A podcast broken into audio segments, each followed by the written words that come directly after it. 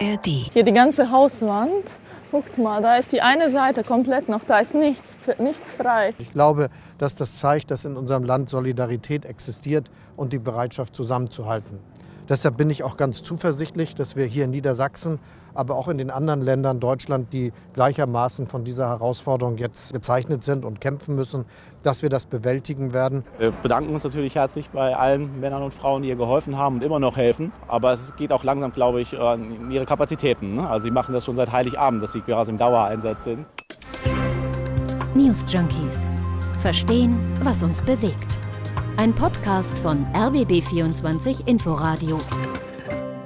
Hi und herzlich willkommen zu einer neuen Folge von den News Junkies mit Lisa Splanemann und Ann-Christine Schenten heute am Mittwoch, dem 3. Januar. Hallo auch von mir. Ja, es sind dramatische Bilder. Ein Bauernhof, von dem das Dach und nur noch ein Teil des Gebäudes aus dem Wasser herausragt. Oder man sieht Trecker, die sich ihren Weg irgendwie noch so durch die Wassermassen bahnen. Das sind Szenen, die die aktuellen Auswirkungen der Hochwassersituation in Niedersachsen zeigen. In letzter Zeit hat es ja viel geregnet. In mehreren Regionen Deutschlands hat das zu Hochwasser geführt.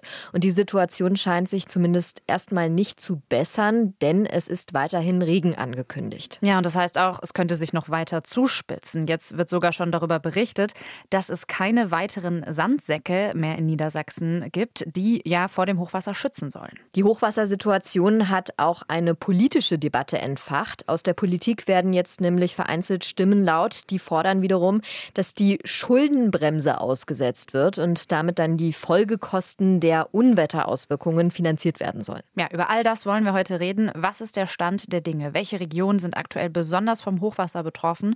Und hätte das Ganze verhindert oder zumindest die Probleme eingedämmt werden können?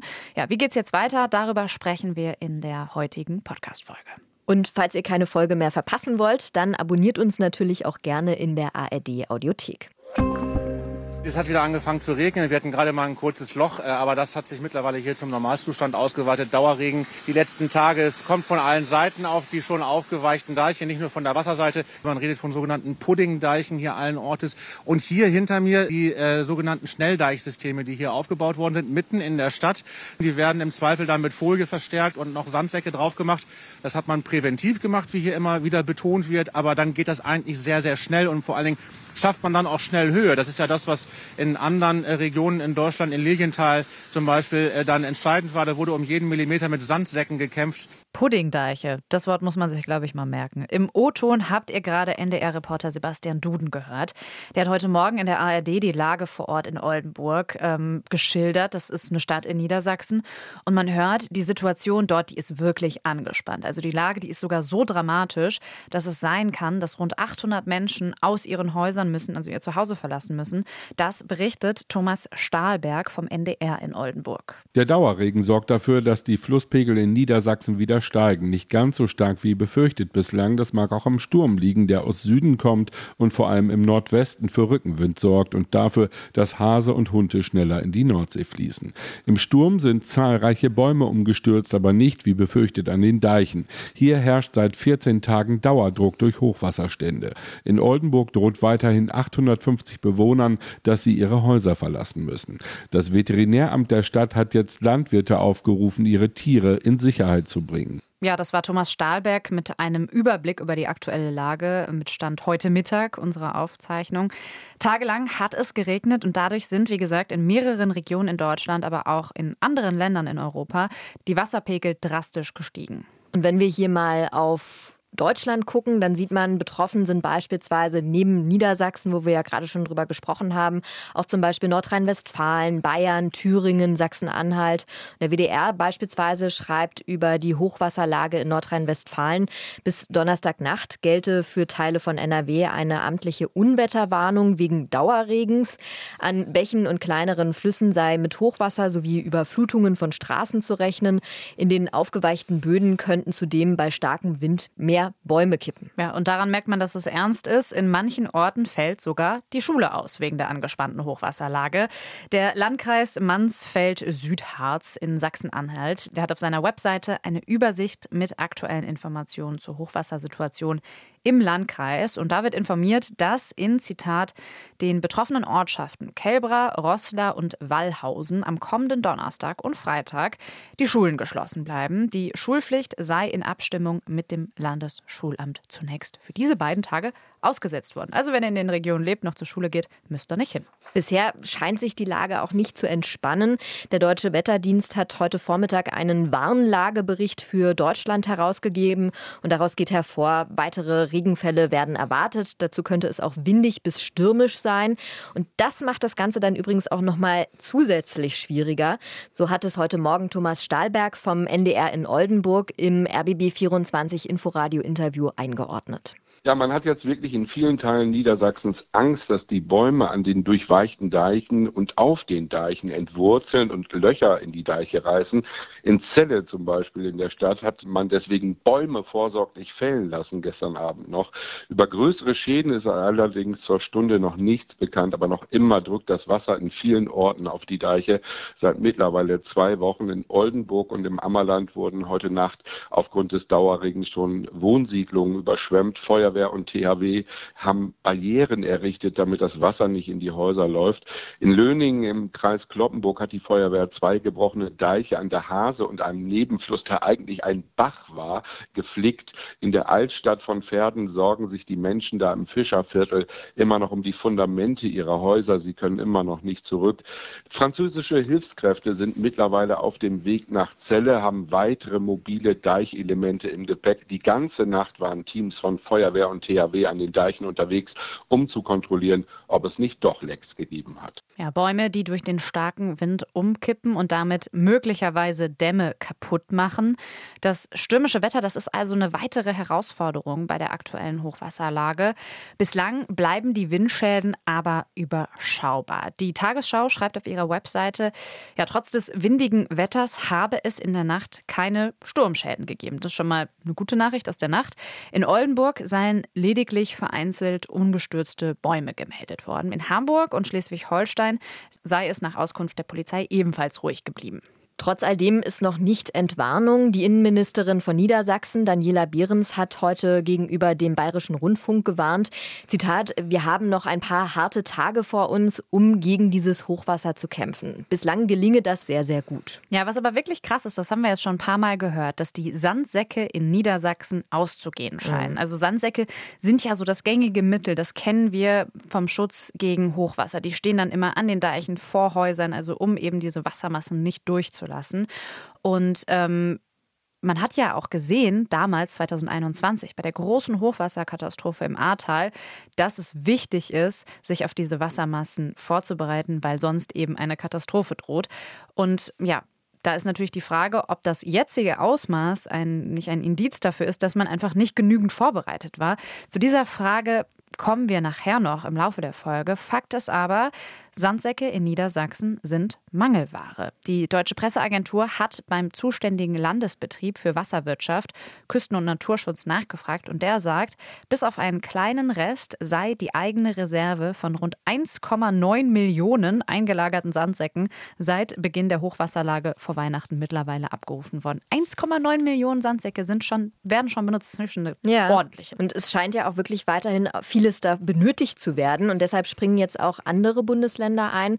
So hat es heute Morgen Thomas Stahlberg vom NDR in Oldenburg berichtet. Also Niedersachsen hat seine Sandsackvorräte seit Weihnachten komplett verbraucht. 1,9 Millionen Stück und jetzt haben andere Bundesländer ausgeholfen mit anderthalb Millionen Säcken. Also daran soll es am Ende nicht scheitern. Mhm. Es wird weiter regnen. Der Deutsche Wetterdienst hat seine Dauerregenwarnung nochmal verlängert, haben wir ja eben schon besprochen. Also die Situation wird wahrscheinlich erstmal so bleiben oder sich womöglich noch verschärfen. Ja, diese Dauerregenwarnung, die gilt vor allem für den Westen und die Mitte Deutschlands, also genau die Regionen, die jetzt ohnehin stark betroffen sind.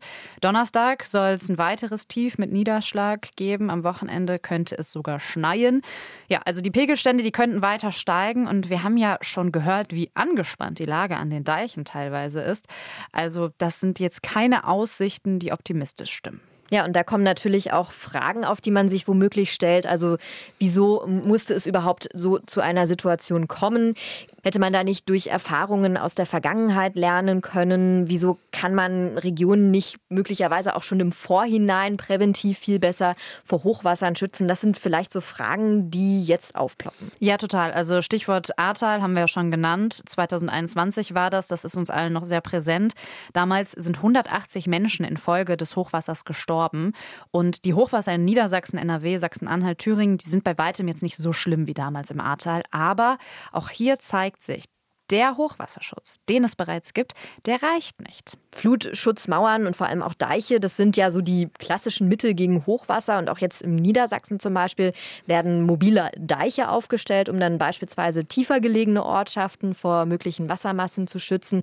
Aber diese Deiche weichen laut Berichten immer mehr auf. Ja, auch die können die Wassermassen nur bedingt aushalten und die sind ja auch nicht überall. Also wenn ein Fluss über die Ufer tritt, dann hilft ein Deich ja oft auch nur bedingt an konkreten Stellen. Und genau das passiert ja jetzt auch gerade zum Beispiel in Niedersachsen. Das Problem in Deutschland allgemein ist, dass sehr viele Flüsse in den vergangenen Jahrzehnten begradigt worden sind. Das heißt, die laufen nicht mehr so kurvig durchs Land, sondern die sind gerade, das Wasser fließt schnell, sodass zum Beispiel große Schiffe besser durchfahren können und auch, damit man einfach mehr Land zur Verfügung mhm. hat, um am Rand der Flüsse eben Dörfer und Städte zu bauen. Das heißt, es wurde in den natürlichen Flusslauf eingegriffen und damit auch irgendwo in so einen natürlichen Hochwasserschutz. Ja, aber genau das ist jetzt ein Problem, denn die natürlichen Kurven eines Flusses helfen eigentlich, dass das Wasser nicht so schnell fließt, sich dadurch dann auch insgesamt besser verteilt. Und die Flussauen auf der anderen Seite, das sind eigentlich sozusagen natürliche Wasserbarrieren. Wenn der Fluss also bei Hochwasser übertritt, dann kann er an den Ufern besser versickern. Das Wasser verschont dann auch im besten Fall die Ortschaften in der Nähe. Ja, und diese Flussauen, dieser natürliche Hochwasserschutz, fehlen immer häufiger in Deutschland. Dabei müssten wir uns aufgrund des Klimawandels in Zukunft an solche Hochwasserepisoden eigentlich gewöhnen und auch darauf vorbereiten, hat der Hydrologe Ralf Merz vom Helmholtz Zentrum für Umweltforschung heute dem Deutschlandfunk gesagt. Und er fordert deshalb, dass wieder mehr Flussauen geschaffen werden. Wir müssen also viel mehr wieder die Flussauen aktivieren, Überschwemmung Verbrennungsflächen führen, wo das Hochwasser äh, auf Flächen abgeleitet werden kann, vielleicht landwirtschaftliche Flächen, wo wir weniger Schaden haben, wie wenn das äh, Ortschaften oder Städte betrifft. Also wir müssen wieder dahin, mehr Wasser in der Landschaft zu halten. Der Hydrologe Ralf Merz kritisiert, dass sich um Hochwasserschutz vor allem dann Gedanken gemacht werde, wenn die Katastrophe dann schon da ist, also möglicherweise auch zu spät ist und äh, dann erst im Nachhinein wieder etwas passiert. Leider reagieren wir oft auf dagewesene Katastrophen und lernen dann, wenn wir das Hochwasser 2002 in Sachsen äh, anschauen, da wurde dann hinterher sehr, sehr viel gemacht. Äh, sicherlich wird jetzt auch im Ahrtal nach diesem Hochwasser sehr viel gemacht. Generell muss man sagen, einen hundertprozentigen Hochwasserschutz werden wir natürlich nie haben. Das ist finanziell und technisch nicht machbar, auch von der Landschaft her nicht umrüstbar. Ja, also was ich jetzt da so raushöre, ist, es passiert schon was, aber das dauert eben lange und es müssen eben ja Dinge geschaffen werden wie diese Flussauen, die jetzt wahrscheinlich auch nicht einfach so plötzlich entstehen können. Aber diese Flussauen, die sind laut Merz eben wichtiger Baustein. Aber ganz werden wir Hochwasser eben nicht verhindern können. Vor allem, ja, traurige Erkenntnis, weil wir durch den Klimawandel eben immer mhm. häufiger mit diesen Ereignissen konfrontiert werden und es einfach immer länger regnet. Also wir werden im Winter wahrscheinlich jetzt häufiger diese Dauerregenperioden haben, sagt Ralf Merz. Also es geht jetzt auch im Grunde darum, dass die Häuser in den bedrohten Dörfern, Städten in Zukunft auf Hochwasser eben vorbereitet werden, mhm. dass entsprechend auch speziell gebaut wird. Das hat Jörg Brinkmann, Forscher für strategischen Umgang mit dem Klimawandel an der Universität Stuttgart gegenüber Zeit Online gesagt. Er sagt, man denkt, mit höheren Deichen sei es getan. Dabei sei die Vorstellung ein Irrtum, dass wir in Zukunft das Wasser immer aus unseren Städten draußen halten können, sagt Brinkmann. Stattdessen müsse man Krankenhäuser Krankenhäuser, Altenheime oder Schulen so bauen, dass im Erdgeschoss ohne größere Schäden eine Flut durchrauschen könne. Ja, also das ist auch krass, ne, dass man wirklich so baut, dass die Gebäude gar nicht mehr in Mitleidenschaft mhm. gezogen mhm. werden, dass vielleicht auch der Alltag sogar irgendwie weitergehen kann. Aber dafür braucht es eben einen wichtigen Baustein. Geld. Und mhm. Hochwasserschutz ist einfach teuer, also Deiche bauen, Versickerungsflächen schaffen, noch mehr Millionen Sandsäcke zur Verfügung stellen. Das kostet alles wahnsinnig viel Geld. Du musst ja auch Sachen teilweise neu bauen.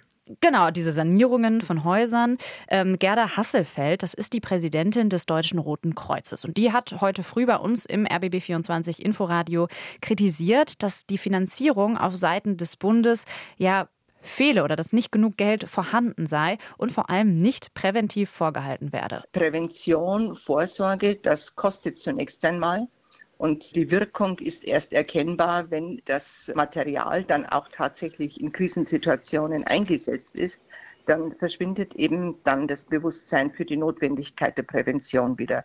Und deshalb ist es notwendig, immer wieder darauf hinzuweisen. Ich tue das bei jeder Gelegenheit und spreche mit vielen Abgeordneten darüber und hoffe, dass dieses auch dann zu einer besseren finanziellen Ausstattung des Bevölkerungsschutzes in Deutschland führt. Die Präsidentin des Deutschen Roten Kreuzes hat dann auch noch mal konkret Dinge benannt, die aktuell ganz akut fehlen. Wir müssen in der Lage sein, kurzfristig viele Menschen, auch Hilfs- und Pflegebedürftige unterzubringen, sie zu versorgen, medizinisch zu betreuen, sanitätsdienstlich zu betreuen unter anderem mit mobilen Arztpraxen, mit autonomer Strom- und Wasserversorgung.